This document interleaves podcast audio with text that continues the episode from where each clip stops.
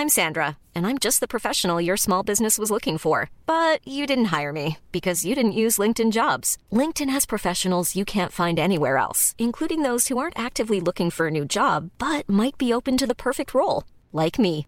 In a given month, over 70% of LinkedIn users don't visit other leading job sites. So if you're not looking on LinkedIn, you'll miss out on great candidates like Sandra. Start hiring professionals like a professional. Post your free job on linkedin.com/people today. Soit.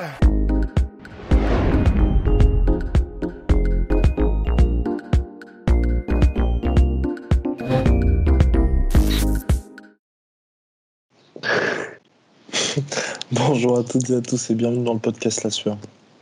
Sujet grave aujourd'hui, mon cher Rust, puisque nous allons parler de Stipe Miocic versus Francine. Wow. Francine. Francis. La farine, Francine. Contre Francis Ngannou, Volume 2. Confirmé par Dana White.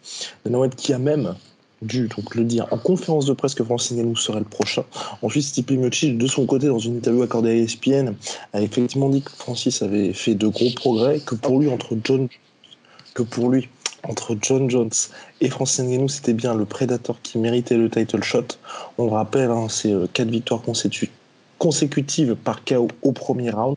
Et donc là, on va effectivement s'intéresser à une flash preview, enfin même pas flash preview, way too early preview Ouais. de Francis Ngannou contre Stipe Miocic, parce que oui, euh, certes, Ngannou mérite ce title shot, mais et là je vais peut-être être extrêmement dur, je risque de me faire pourrir en commentaire, mais j'ai plus envie de voir moi John Jones Stipe Miocic dans un premier temps, parce que Ngannou, même si bah, vous connaissez notre amour pour Francis, mais à mon sens, il n'a pas du tout montré dans la cage, et c'est pas de sa faute, hein. c'est clairement, c'est pas de sa faute s'il met KO les mecs au premier round, mais il n'y a rien qui nous montre que le combat serait différent du premier.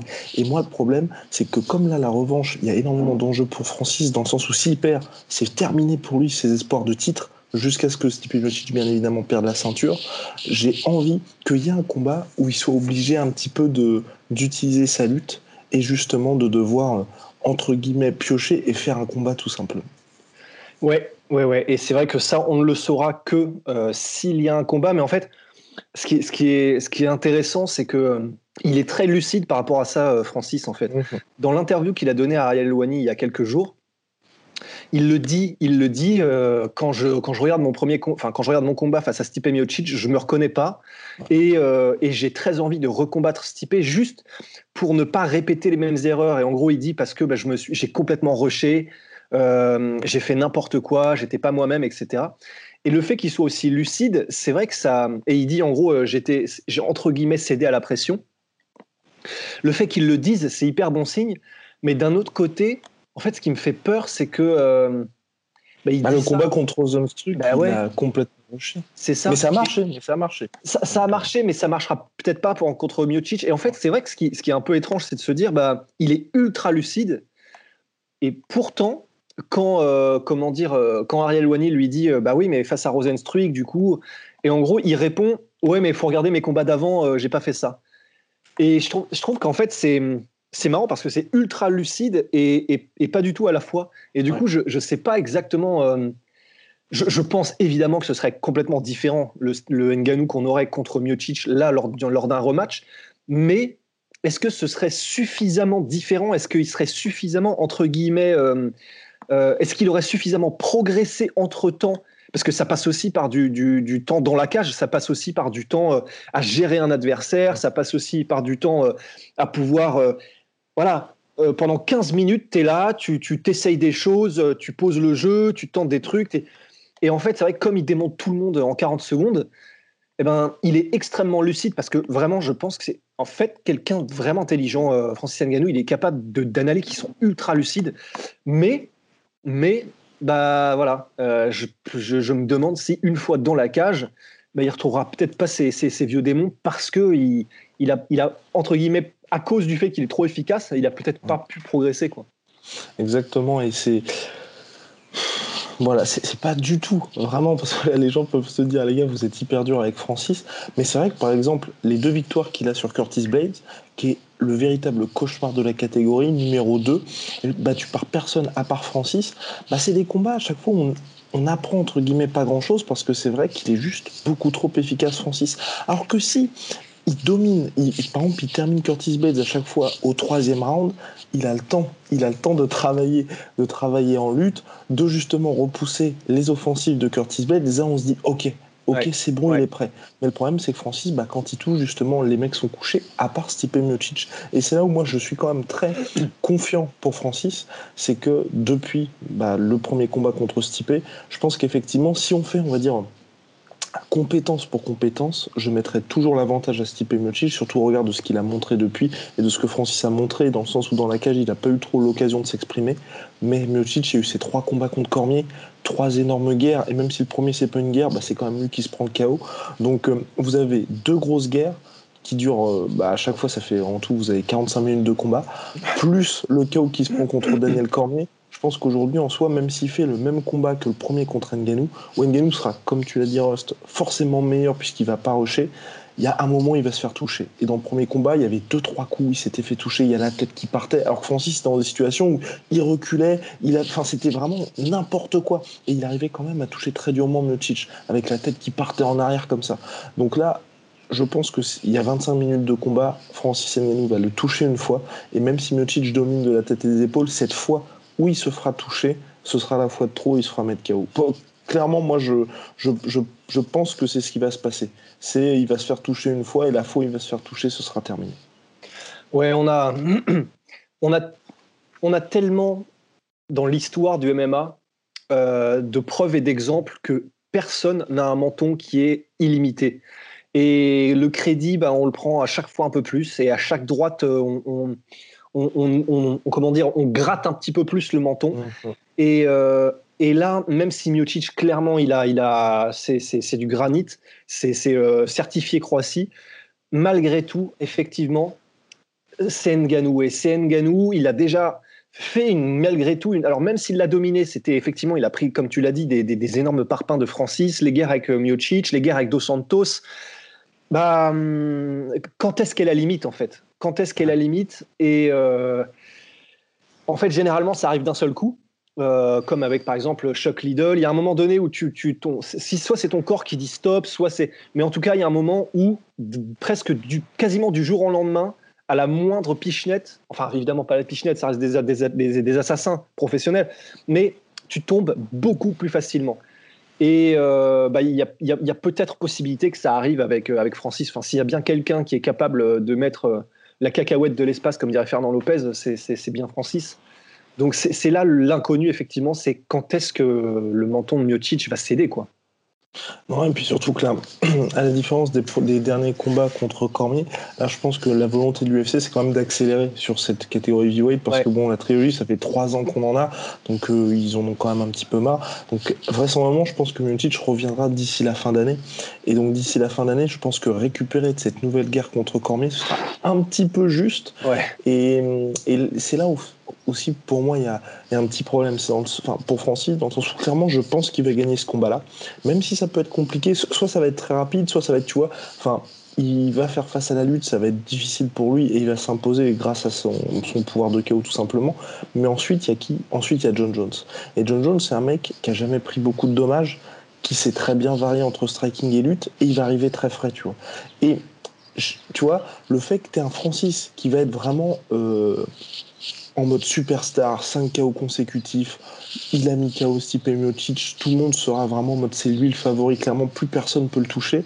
Il va arriver face à un John Jones qui même, je pense honnêtement, même s'il touche très bien John Jones, même s'il touche très bien John Oui, j'ai une petite difficulté avec ce, ce, micro qui touche. Oh là, oh, oui, oh là, oui, oui, c'est pas ça. Euh, je pense que même s'il touche Don Jones, euh, Don Jones se fera pas mettre KO directement parce que bah, il a pas eu tant de guerre que ça mine de rien Jones. Ça fait longtemps qu'il y a eu maintenant le combat contre Dominic Reyes où il s'est fait toucher mais c'était pas non plus. Euh, enfin, il roule entre guillemets avec les coups de John Jones. Donc ce sera une différente mayonnaise si vous voulez mon cher Rost. Donc c'est un peu ça moi qui m'inquiète pour Francis, c'est j'ai envie de le voir tu vois sur 3 4 rounds travailler et que quand il y a la victoire tu vois ce soit pas uniquement grâce au fait qu'il ait une force clairement surhumaine, parce qu'aussi bien du côté de Fernand Lopez que de Forrest Griffin qui nous avait expliqué qu'avec Francis, bah, c'est extrêmement compliqué de lui apprendre quelque chose, notamment en lutte, parce que quand il est dans une situation où normalement tu es bloqué, bah lui, il a juste à vous soulever, et ça y est, il arrive à complètement inverser le truc. Donc effectivement, quand vous lui dites, bah, tu dois faire ça parce que comme ça, c'est le seul moyen qui fonctionne, bah, ça fonctionne aussi pour Francis parce qu'il est hyper fort. Et moi, j'ai vraiment envie de le voir dans des situations où il va se servir de ses compétences pures. Ouais, et bah, par exemple, contre Stipe Miocic, il aura, disons, si on est dans le même cas que le premier combat où Stipe Miocic ne tombe pas, eh ben, il n'aura pas le choix parce que c'est vraiment littéralement un des cinq mecs euh, peut-être euh, de la planète, peut-être même le seul, ça se trouve, peut-être avec Cormier, on n'en sait rien, mais en tout cas, il y, en a, y en a tellement peu sur cette planète qui ont et le mental et la dureté physique et les compétences et qui sont en poids lourd que c'est vrai que bah, en fait ça a marché contre tout le monde et on le voit sauf contre Miocic et c'est vrai que si ça se représente dans le, dans le, dans le, dans le même setup, dans les mêmes situations avec Miocic, en fait, il n'aura pas le choix. C'est-à-dire que s'il n'arrive pas à le mettre KO et si le menton de Miocic en fait ne cède pas, ben c'est vrai qu'il va pas avoir le choix en fait, parce que dans le premier combat, il y a eu le, mix entre la lutte et euh, les coups debout. Il y a eu des superbes désaxages de, de Miocic qui faisaient malgré tout aussi beaucoup euh, rater euh, Francis. Et ça, c'est vrai que c'est que de la technique et puis le, grind et puis. Et c'est vrai que s'il n'y a pas de réponse par rapport à cette technique-là, par rapport à cette technique, par rapport à, ben, on va probablement peut-être se retrouver avec le même cas de figure, quoi. Et c'est vrai que ce serait, ce serait rageant, ce serait, ce serait frustrant. Mais, mais voilà, c'est, c'est, en fait, c'est toujours la question un petit peu de. pour moi, c'est un petit peu pareil que tu sais, quelqu'un qui a trop de talent, en fait. Mm-hmm. C'est-à-dire que bah, non seulement il a des facilités, euh, comment dire, à comprendre les mouvements, etc. Francis, mais en plus de ça, il a clairement des facilités athlétiques. C'est même pas des facilités, c'est, c'est il est mi-homme, mi-tronc d'arbre en fait. Et du coup, c'est vrai que c'est compliqué pour quelqu'un qui a autant de talent et autant de facilité de, de développer des compétences. Et ça, on l'a vu tellement dans tous les sports, enfin, en boxe, en quelqu'un qui a juste trop de talent, c'est pas nécessairement lui qui va aller le plus loin en fait, parce qu'il a, il a pas entre guillemets appris à véritablement développer complètement un set de compétences. Ça a du sens et c'est voilà, c'est un, un, peu la manière pour l'univers d'équilibrer les choses. Mais euh, voilà, j'ai peur qu'on soit dans ce cadre-là avec Francis, quelqu'un qui est beaucoup trop talentueux pour son propre bien entre guillemets presque. Exactement, c'est ça qui est un peu qui est un peu compliqué, un peu à la manière de Shane Carwin, tu vois, où c'est des mecs qui finissent à chaque fois les gars et quand tu arrives au top du top de la catégorie, bah, tu as deux mecs. Deux mecs que tu ne peux pas finir ou tu es obligé de travailler. Mais sauf que comme tu n'as jamais eu à, entre guillemets, bien évidemment, parce qu'il y a énormément d'entraînement, énormément de travail, de travailler dans la cage, dans un combat, bah, es dans une situation qui est hyper compliquée. Et c'est là où, tu vois, je parle souvent d'Israël Adesanya, où c'est vrai que lui, chaque fois qu'il s'est retrouvé contre des lutteurs, eh ben, il a eu un petit peu à bosser contre Derek Brunson, par exemple. Il a, il a stoppé les takedowns. Il a, et puis voilà, c'était pas un chaos qui arrivait hyper rapidement. Du coup, tu te dis, ok, il a validé cette, euh, cette case turn, mais t'as rien vu, donc finalement, tu sais pas. Ou même, par exemple, Polo Costa. Polo Costa, quoi qu'on en dise, il a battu Romero après trois rounds. Donc même si c'était hyper serré, même si machin, bah, le gars, il a stoppé les takedowns, il a même mis au sol Yoel Romero, il a fait un combat que personne n'avait osé faire contre Yoel Romero, à savoir t'acceptes de prendre des coups, oui, et que, et que personne n'osera jamais faire avec une pression constante, t'acceptes de te prendre des coups, mais tu sais que c'est le meilleur moyen de faire en sorte que Romero ne se repose jamais. Et là, t'as, c'est pas parfait, mais t'as plein d'informations à en tirer de ce combat-là. Et là, le problème de Francis Ngannou, c'est on le dit hyper souvent, c'est qu'on n'a rien tiré de ses précédents combats et de ses précédentes victoires, à part que, et c'est peut-être allez, une des choses les plus importantes pour lui, je pense, c'est qu'il a retrouvé la confiance. On va ouais. Dire. ouais, ouais. Et ce qui est énorme. Hein. Et c'est vrai que c'est déjà monstrueux d'avoir un peu retrouvé cette confiance qu'il avait quand il était sur la pente ascendante euh, avant le combat contre Miocic. Et, évidemment, c'est-à-dire que même si on dit tout ça et même si on dit que c'est compliqué d'emmagasiner de l'expérience et tout ça, ce qui est sûr aussi, c'est que, bon, c'était il y a combien de temps euh, qu'il a combattu Miocic? Deux ans, trois ans? Euh, Miocic, c'était janvier 2018 et juste ensuite, c'était juillet 2018 pour le fameux combat de la honte dont nous ne devons pas parler contre Derek Lewis. Ouais, mais, mais voilà. Et donc, ce qui est sûr, c'est que même s'il y a eu quatre combats, mais qu'il n'y a pas eu d'expérience dans la cage parce qu'il démonte tout le monde euh, à la vitesse de l'éclair, ce qui est sûr aussi, et il faut qu'on le dise malgré tout, c'est qu'en deux ans, à s'entraîner, en plus de deux ans, à s'entraîner comme un athlète professionnel avec, euh, avec les meilleurs, c'est sûr qu'il a progressé aussi. C'est ça qui est, ça qui est entre guillemets rassurant, c'est que il a retrouvé cette confiance et parce que c'est bah comme ça qu'est faite une carrière. Tu, tu, tu, progresses de jour en jour quand tu t'entraînes, tu progresses de jour en jour au niveau de la technique, de la compréhension du combat, de la stratégie. Donc de toute façon, il aura progressé, c'est sûr et certain, et c'est ça qui va être intéressant. C'est comment est-ce que est le Francis Nganou qui a progressé techniquement au niveau de la compréhension du game et tout ça. Le problème, c'est que bon, bah, euh, progresser, c'est vrai pour tout le monde. Et du coup, euh, bah, c'est probablement vrai aussi pour Miocic. Et voilà. Mais, mais en tout cas, c'est vrai, on aura probablement un, un Nganou un peu différent. Mais est-ce que suffisamment différent euh, pour mettre en danger Miocic Oui, mettre en danger, oui. Mais pour balayer Miocic, c'est autre chose. Exactement, c'est ça qui va être assez compliqué pour notre cher Francis. Mais bon, en tout cas, là, selon toute vraisemblance, il va obtenir le title shot. On espère que le combat va quand même un petit peu durer. Parce que c'est vrai que là aussi, moi, c'est. L'autre, c'est toujours la même. Enfin, c'est cette catégorie aussi qui est un peu compliquée, mais c'est vrai que Francis, en dehors de Curtis Blade, il n'a pas eu ces lutteurs ou ces mecs durables à affronter. Parce que mine de rien, Rosenstruck, Junior Dos Santos et Cain Velasquez, sur le papier, Cain Velasquez, c'est I'm Sandra, and I'm just the professional your small business was looking for. But you didn't hire me because you didn't use LinkedIn jobs. LinkedIn has professionals you can't find anywhere else, including those who aren't actively looking for a new job but might be open to the perfect role, like me. In a given month, over 70% of LinkedIn users don't visit other leading job sites. So if you're not looking on LinkedIn, you'll miss out on great candidates like Sandra. Start hiring professionals like a professional. Post your free job on linkedin.com/people today. C'était un bon test. Mais, c'est vrai que Velasquez a duré quoi 44 secondes si je ne m'abuse. Bah, sur le papier, quoi, ouais, c'est ça.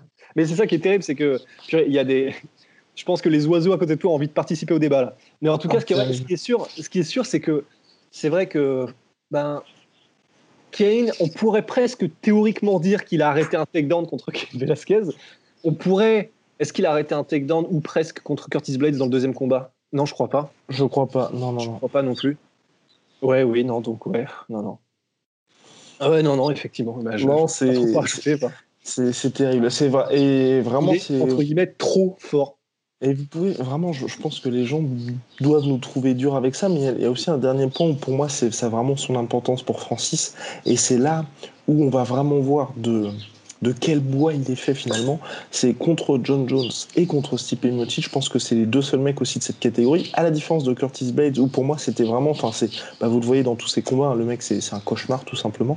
C'est que je pense que John Jones et Stipe Miocic, c'est les deux seuls mecs qui n'ont pas peur de Francis. et que dans tous les autres combats, Junior Dos Santos, quand vous l'avez vu, bah, il a déclenché beaucoup trop tôt parce qu'il s'est dit oh là là là, si ça, ça, va très mal se terminer pour moi.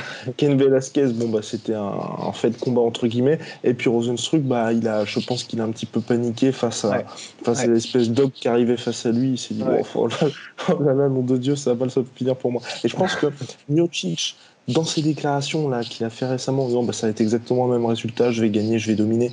Et John Jones, qui est vraiment, enfin, il est chaud quand John Jones. Hein. Et c'est ça, on peut dire ce qu'on veut sur John Jones. Là aujourd'hui, quand même dans une situation où il a rendu son titre light heavyweight, il est en mode je vais aller chez les, chez les poids lourds et je veux le combat contre Francis. Enfin, il est même pas le titre à tout prix, c'est Nganou en premier.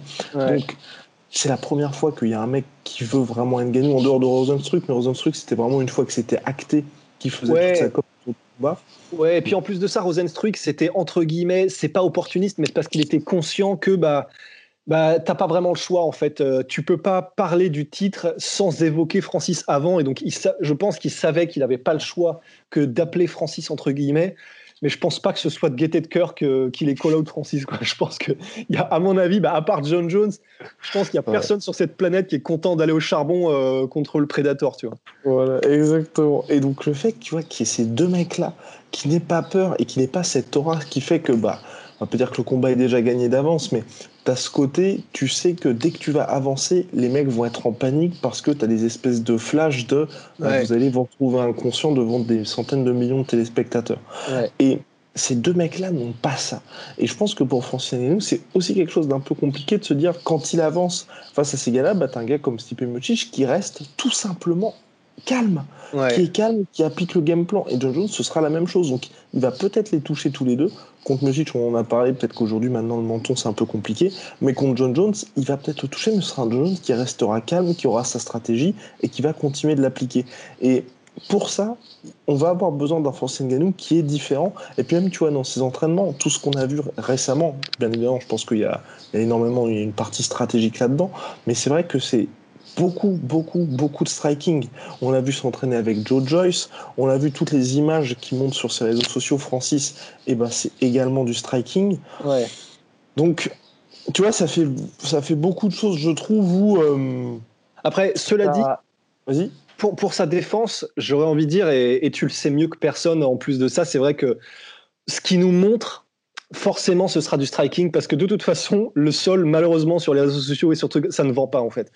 Donc il y a, peut-être de ça aussi, on espère. C'est le fait que de toute façon, il sait que s'il met des phases de grappling au sol après la première vidéo qui fera du buzz, parce que personne ne s'attend à voir euh, Francis Ngannou euh, rouler au sol, mais euh, effectivement, je pense que de toute façon, il ne montrera jamais autre chose que du striking parce que c'est ce que tout le monde veut voir. Mais cela dit, cela dit, je suis d'accord avec toi. Je pense que, enfin, il, il aime tellement ça. Il a toujours voulu être boxeur. Il a toujours voulu être Mike Tyson, etc. Mike Tyson. Il aime tellement ça que de toute façon, je, soupçonne, mais on n'est pas, on n'est pas avec lui, mais je soupçonne effectivement que ce soit l'écrasante majorité de son, de, de ses entraînements, que ce soit, que ce soit du striking, quoi. Mais oui, je pense qu'il a énormément pas même quand il était avec Dewey Cooper, c'était surtout ça à Las Vegas, c'était vraiment était vraiment dans un gym qui était spécialisé dans le striking. Et hum, là aujourd'hui, je pense, comme tu dis, je, pense qu'il a progressé dans ce domaine-là. Mais après le souci, c'est aussi le souci de la catégorie heavyweight, bien évidemment, par rapport à d'autres catégories qui sont beaucoup plus riches, c'est que vous avez uniquement des strikers et tu as juste le pinacle de cette catégorie où là vous vous retrouvez face à des mecs différents. Et c'est là aussi où pour Francis c'est un petit peu compliqué. Et la crainte que j'ai moi c'est qu'il se retrouve vraiment dans une position Anthony Johnson, tu vois, où il met KO tout le monde, mais le top, donc à savoir le titre, puisqu'aujourd'hui c'est uniquement ça qui compte pour Francis, en regard de ce qu'il a accompli, bah, ce soit jamais atteignable parce qu'il va se retrouver face à des mecs qui sont tout simplement beaucoup trop... Euh, bah, beaucoup trop bon, beaucoup trop complet pour, euh, pour réussir à les mettre en danger durablement. Donc en tout cas, le combat contre Miocic, ça s'annonce particulièrement intéressant, surtout si ça dure, parce que là aussi, moi, c'est, j'ai pas envie non plus, on l'a dit, hein, enfin, principalement la Miocic, il commence à être bien tendre, bien à point, mais euh, j'ai pas envie que ce soit, tu vois, une victoire contre un Miocic qui soit justement en fin de carrière. Ouais. Parce qu'il y a, y a rien de plus triste que ça. Que tu, tu t'arrives à battre le mec qui est considéré comme le GOAT, considéré comme le plus grand de tous les temps, donc ça fait très bien sur la fiche Wikipédia. Mais ceux qui auront regardé le combat et ceux qui savent qui bah, l'état de santé du mec vont être ouais bah c'était c'était pas Prime Miocic comme en soi. La victoire de Nganou sur Velasquez ça fait très très bien sur la page Wikipédia ça fait très bien sur le CV mais on sait tous que c'était un Velasquez qui était bah, euh, en pré enfin en pré-retraite. On va dire physiquement il était plus du tout au top bah ouais, enfin en, tout cas on le saura jamais parce qu'il est revenu. si ça se trouve il l'était, hein. c'est juste qu'il est tombé sur Nganou, euh, sur Nganou. Mais c'est vrai que ouais, tellement de temps d'absence, tellement de, blessures, tellement d'incertitudes. C'est vrai qu'on peut, on peut, je pense effectivement dire que bah, le Cain Velasquez qui a combattu Francis, il y a des chances que ça n'ait pas été. En plus, du coup, il n'avait pas combattu depuis longtemps, donc il y a le ring rust, il y a la perte d'habitude, etc., de la cage, de machin. C'est vrai qu'il y a des, y a, c'était pas un Ken Velasquez euh, euh, enfin en pleine bourre, c'est vrai. Mm. Mais euh, ouais, non, c'est sûr que ce serait, ce, serait, ce serait tellement triste si clairement, tu sais, bah, le combat commence et, et Miocic, soit il fait un petit peu comme dans le premier combat ou avec Cormier, ou, enfin, ou en tout cas, Miocic, les déplacements sont pas là, il se prend un coup, il réagit pas comme d'habitude. Oh ce serait terrible, tu vois, il commence à être un peu hagard, il commence à. Et ce serait, ouais, ce serait, ce serait terrible. Ce serait terrible. Mais après, c'est vrai que c'est compliqué parce que d'un autre côté, si jamais ça arrive, ce sera injuste probablement parce qu'on dira ah là là c'est le c'est le Miocic euh, forcément l'âge l'a rattrapé etc et ce sera ce sera dur parce que malgré tout si ça se trouve c'est juste Francis Ngannou qui de toute façon frappe tellement comme une mule mhm. que euh, bah y a ouais c'est vrai que l'âge n'aide peut-être pas mais le fait de prendre une Ford Escort euh, dans la mâchoire non plus tu vois Donc, que ce soit Biotic ou Jones, moi j'espère vraiment que les, les, mecs seront en pleine forme, mais surtout que Francis utilisera les, allez, les bribes, les bribes de nouvelles armes qu'on a vues, notamment contre Junior Dos Santos avec ses low kicks. Ouais. Ça, a duré, ça a duré très peu de temps et c'était aussi un peu en réaction à ce qu'apportait Junior Dos Santos. Mais on a eu ça. Euh, Il y a eu un petit peu de feinte, mine de rien, contre Curtis Blades, même si c'est vrai que ça a été extrêmement rapide. Ouais. Euh, pour le reste, après, c'est vrai qu'il n'y a pas eu. Bon, on va dire contre. euh, comment? Contre Ken Velasquez, il a confirmé qu'effectivement, il ne fallait clairement pas lui laisser le moindre espace, parce que même s'il lance un uppercut où il a quoi, peut-être 20 cm pour déclencher, Ouais. bah, ça passe. Et hum, par contre, pour euh, Rosenstruck, là, pour le coup, c'est un combat où il a personnellement, personnellement, plus inquiété qu'autre chose, j'ai trouvé. Parce que Bah. même, Fernand Lopez nous l'avait dit, certes le résultat est parfait parce qu'on ne peut rien dire avec un KO en 20 secondes, mais c'est vrai que la question de si Jairzinho Rosenstruck se décale, que se passe-t-il? Ouais. et, et- parce qu'il se prend quand même deux coups, je crois, assez puissants, Francis, et c'est un peu n'importe quoi. Ben ouais, on, on pourrait dire si on était avocat que euh, il a montré une magnifique proportion à savoir créer le chaos, mais euh, mais ça donne plutôt effectivement l'impression qu'il était en mode euh, de toute façon je sais que je vais le démonter, donc euh, peu importe la manière, de toute façon je, lance ma main en avant et de toute façon le missile guidé fera le reste. Et c'est vrai que c'est vrai que c'est- on, on- on aurait envie de dire contre un mec comme Miocic, contre un mec comme John Jones, contre ça passera plus difficilement probablement quoi. Ça passera plus difficilement. Contre Cormier, je sais pas parce que contre Cormier, euh, il est c'est pas quelqu'un qui est connu pour ses déplacements. Après, il roule avec les punches et du coup, ce serait peut-être plus compliqué. Mais c'est vrai, c'est vrai face à un mec qui a une intelligence euh, dans, dans le chaos qui, qui, qui, qui est suffisante pour pouvoir justement, bah, dans ces cas-là, comme euh, se décaler, comme l'a fait, tu sais, bah, c'est ce qu'on avait dit la dernière fois, mais euh, Olium Ronda Rousey, tu te décales et du coup, en gros, tu as un peu l'impression d'avoir un matador. Bah, là, c'est un toréador, euh, ouais, toréador, matador, je sais plus. Enfin, un truc avec le taureau et tu te décales. Et, euh, et c'est vrai qu'on aurait, on aurait peut-être un petit peu l'impression de ça. Après, et, et c'est- ça aussi, parce que du coup, est-ce que il a été comme ça parce qu'il n'avait pas combattu depuis très longtemps? Parce qu'il avait cette envie, et ça il l'a dit, il y a les vidéos qui sont sorties de quelques secondes dans la cage où il est en train de fixer comme ça Rosenstruck en mode, euh, enfin tu sais, le crocodile euh, qui sait que l'antilope va passer dans le fleuve, tu vois. Est-ce que il était tellement, tellement comme ça, là, à point de vouloir, de vouloir démonter Rosenstruck que du coup il n'a pas résisté à l'envie d'y aller, euh, aller à toute berzingue et on y va.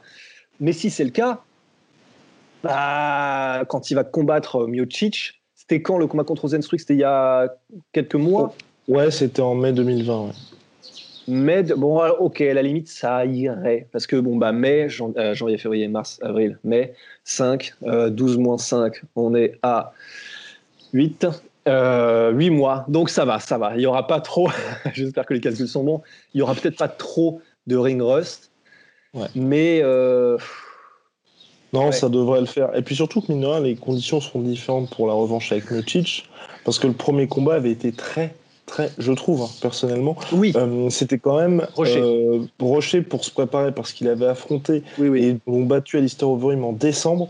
Combat contre Stipe Miocic en janvier. Je crois qu'il avait pile 5 semaines pour faire le combat.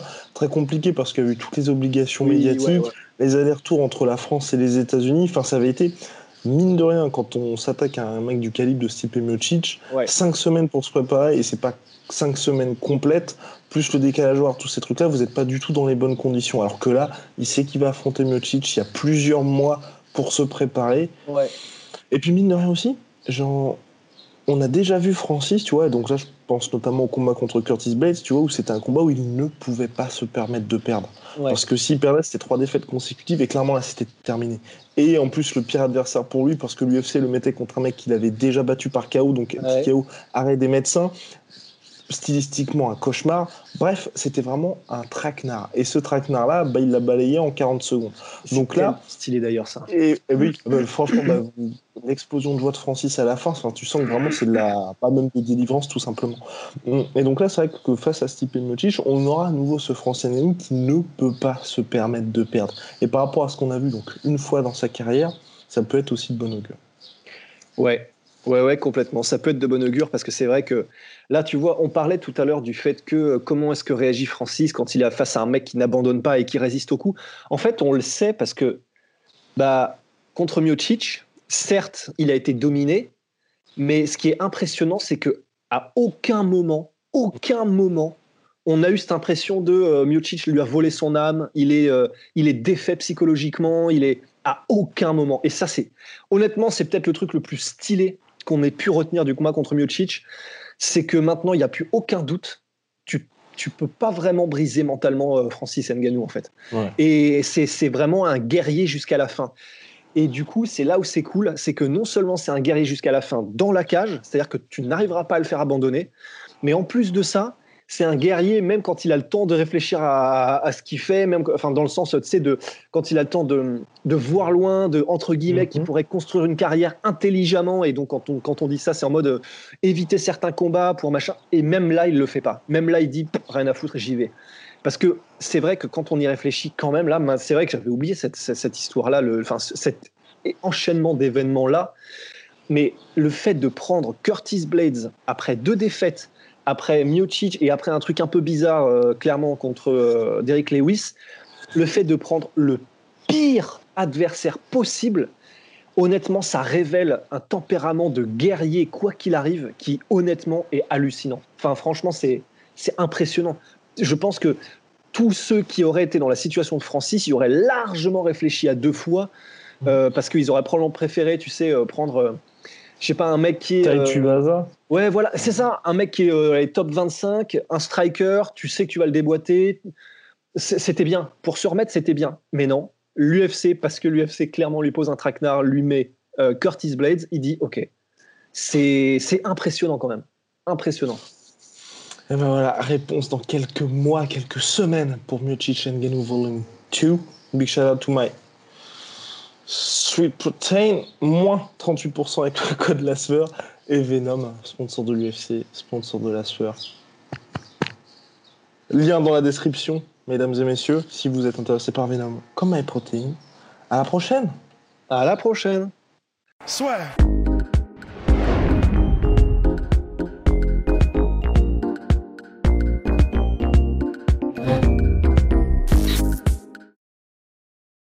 Et voilà, c'est la fin de votre épisode du podcast La Sueur. Si ça vous a plu, n'hésitez pas à nous mettre les 5 étoiles sur Apple Podcast ou sur Spotify. Vous pouvez aussi nous laisser un petit commentaire, ça nous aidera beaucoup. Et si vous voulez aller plus loin avec nous, vous tapez La Sueur sur toutes les plateformes ou sur les réseaux sociaux, vous nous trouverez. Et là, vous nous écoutez très certainement en audio. On est aussi en vidéo sur YouTube, mais également sur Snapchat. Là encore, vous tapez la sueur et on sera là. Merci de votre fidélité et à très vite pour de nouvelles aventures.